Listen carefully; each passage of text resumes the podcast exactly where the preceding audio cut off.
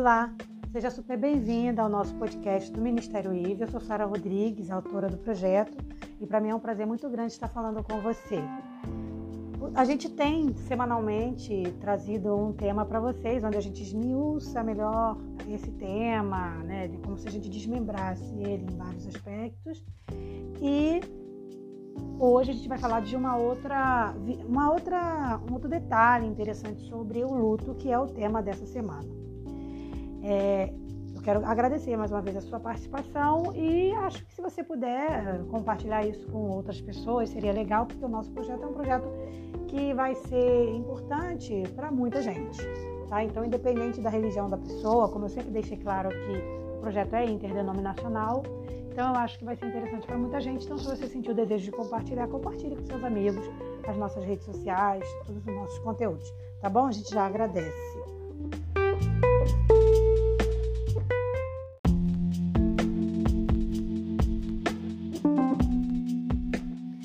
Quero começar o podcast de hoje com uma frase de Marguerite Duras, uma autora, que ela diz o seguinte: é como se a gente se sentisse só dentro, é, só numa casa, né? Só que não do lado de fora, mas do lado de dentro.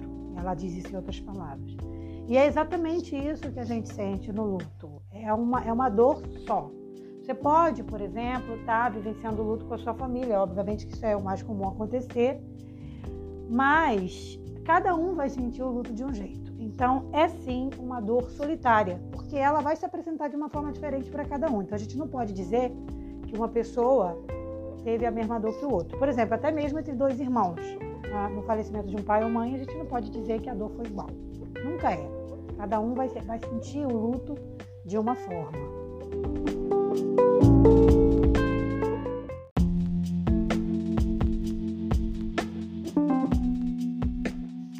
Verdade é que o luto, e isso é uma coisa que eu questiono muito, sempre questionei, ele nunca foi é, apresentado para os jovens, para as crianças, ele nunca é abordado. Ele é uma coisa completamente ignorada e ele veio, claro, um pouco mais à tona agora por conta da pandemia, já nesse um ano e pouco de pandemia, mas o luto ainda é uma coisa que eu, eu vejo que as pessoas elas sempre veem para o outro, só acontece com o outro. Aí, só quando acontece com ela é que ela entende que acontece com todo mundo. Então, assim, é uma relação meio infantil. Eu estou falando como sociedade, eu acho que a nossa sociedade, não sei as outras, né? Mas a sociedade brasileira, eu, eu entendo que ela ainda tem uma relação muito infantilizada com a morte nesse aspecto. Infantilizada em que aspecto? No aspecto de não querer falar do assunto, como se não falar do assunto fosse evitar que aquilo acontecesse. Então, tipo, ai, nem fala sobre isso. Ai, nem quero pensar. Então, quer dizer, na verdade, nós não somos. É, é, é, é, não, não, temos domínio sobre essas coisas. Então, assim, falar ou não falar, eu acho que até deixei isso claro em outro podcast, falei sobre isso. Falar ou não falar não vai mudar nada. Então, assim, eu acho sim que esse assunto ele deveria ser, inclusive, é, falado e abordado nas escolas, nas escolas, nas igrejas. Eu acho que deveria ser, mas isso aí sou eu achando. Não sei quantas pessoas vão concordar comigo. Né? Se você discordar também, eu entendo e respeito.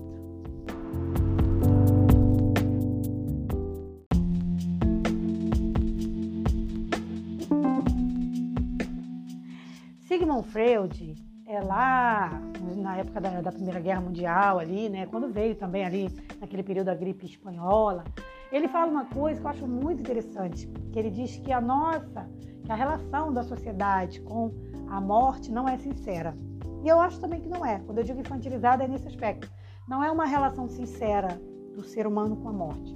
Ele sempre tenta driblar, fingir, ignorar. Então não é uma relação honesta, sincera.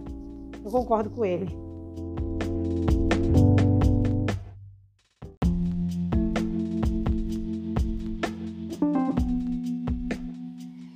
E é bem interessante, porque, como eu falei anteriormente, né, é sempre aquela relação assim, ah, só o outro é que morre, só morre o outro, só morre na casa do outro, só acontece na casa do outro.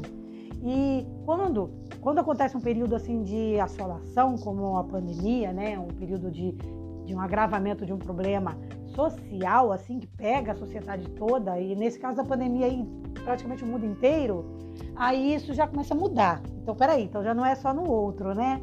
Outra coisa, a gente percebe isso, por exemplo, essa infantilidade em relação ao, a, a proteção. Ah, eu posso ir para as festas, posso não usar máscara, posso não, não usar álcool em gel porque eu não tenho doenças pré-existentes. Como assim? Como assim? Aí depois o quadro já começa a mudar. Peraí, não é só pessoas que têm pré-existências que morrem. Então, opa, oi, opa, peraí. Então, aí, quer dizer, é um, é um certo egoísmo. É tipo, ah, é na casa do outro, é com o outro, isso não acontece comigo, eu sou é, totalmente protegido né? Tem gente até que, agora trazendo para o lado cristão, né, eu acho até interessante, que tem gente até que parece que, que contrata Deus. Eu, eu, brinco muito com isso com a minha mãe, eu falo com ela. É, o dízimo, ele não é o salário de Deus, porque tem gente que age como se o dízimo fosse um salário que você paga a Deus e diz assim, ó, agora você tem a obrigação de me proteger. Você vai me proteger, você vai me guardar, você vai... Peraí, você está você tá tendo Deus ou você está tendo um segurança? Que até os seguranças são falhos, né, humanamente falando. Então, assim, é, é uma relação que não é clara, que não é transparente, essa relação do homem com a morte, né? Com o luto, e, e não é franca, verdadeira.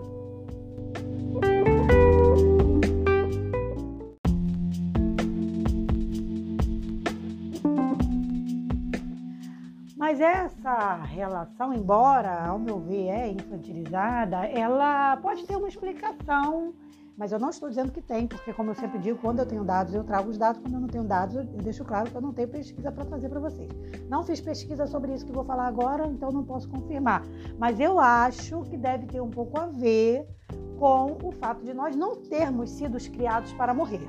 A verdade é que eu, como eu sempre deixo claro que embora o, o meu podcast, ele, o meu projeto, ele, Ministério Iber, é interdenominacional, ele sempre vai estar voltado para o lado cristão, tá?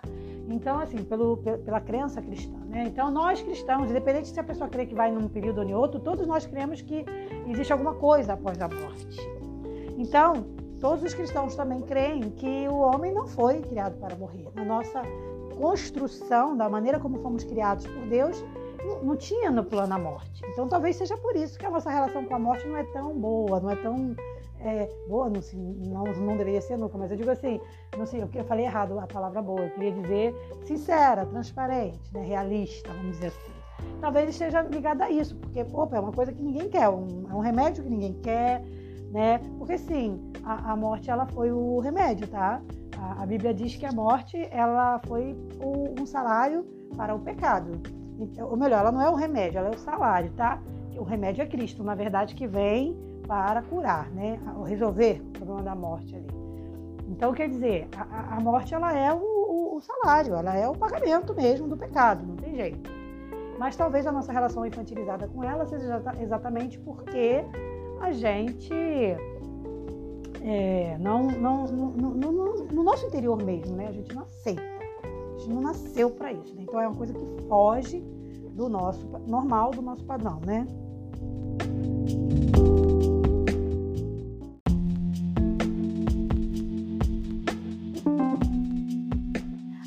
Veja, esse sentimento, essa, essa, essa repulsa com a morte, ela é tão real, ela é tão verdadeira que até Jesus que veio e não pecou, que só morreu para pagar pelos nossos pecados, porque Jesus era o único que não deveria ter morrido como homem, né? Quando ele esteve aqui como homem humano, o que que acontece?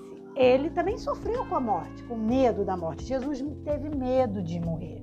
É um engano da gente achar, de alguns, né? Eu não acho isso, mas algumas pessoas acham que Jesus passou de boa ali na morte porque ele sabia que ia ressuscitar. Não, Jesus ele teve medo de morrer porque existia o risco de ele não ressuscitar caso fosse identificado sequer um, um pecadinho dele. Então, assim, ele temeu a morte. Então, o medo que a gente tem da morte, Jesus sentiu e ele entende perfeitamente o nosso medo.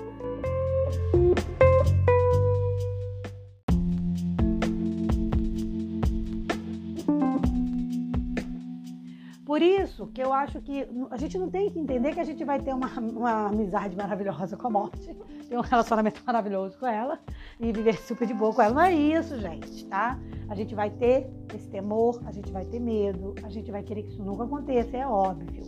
Quando eu digo que a nossa relação precisa é, ser mais madura, é no sentido de preparo, entendendo que todos Vou repetir para você ouvir bem, porque às vezes a gente. A gente, eu também, né? A gente não quer ouvir essa palavra. Todos irão morrer. Todos, todos, todos. Então, assim, é, claro que tem algumas. Aí já vai para a questão da religião, porque aí eu já não entro nesse, nesse âmbito, porque, como eu te falei, né? Eu não vou tratar de temas denominacionais aqui. Claro que dependendo da religião, a pessoa vai dizer: ah, tem gente que não vai morrer. Tá, uhum, eu sei. Mas aqui eu não estou falando de temas denominacionais. Então, assim, falando interdenominacionalmente, todos vamos morrer, todos, tá? Então, é nessa questão que a gente precisa amadurecer. Então, se preparar para esse momento, seja na, é, numa eventualidade, seja no, no, no, natural que é a velhice, se planejar, dizer o que quer, o que não quer, isso é importante. Tá? Então a nossa relação com, com isso precisa evoluir. A gente, como sociedade, a gente precisa amadurecer nesse aspecto.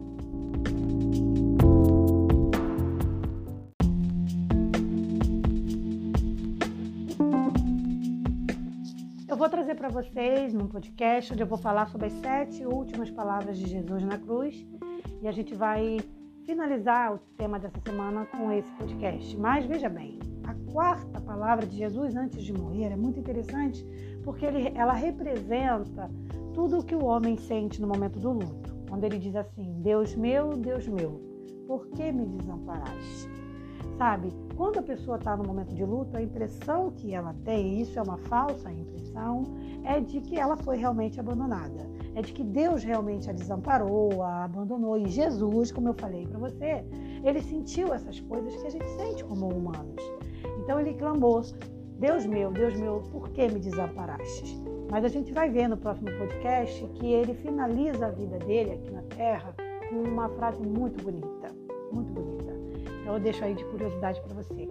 Mas a verdade é que nesse momento de dor e de tristeza, Deus não te abandonou.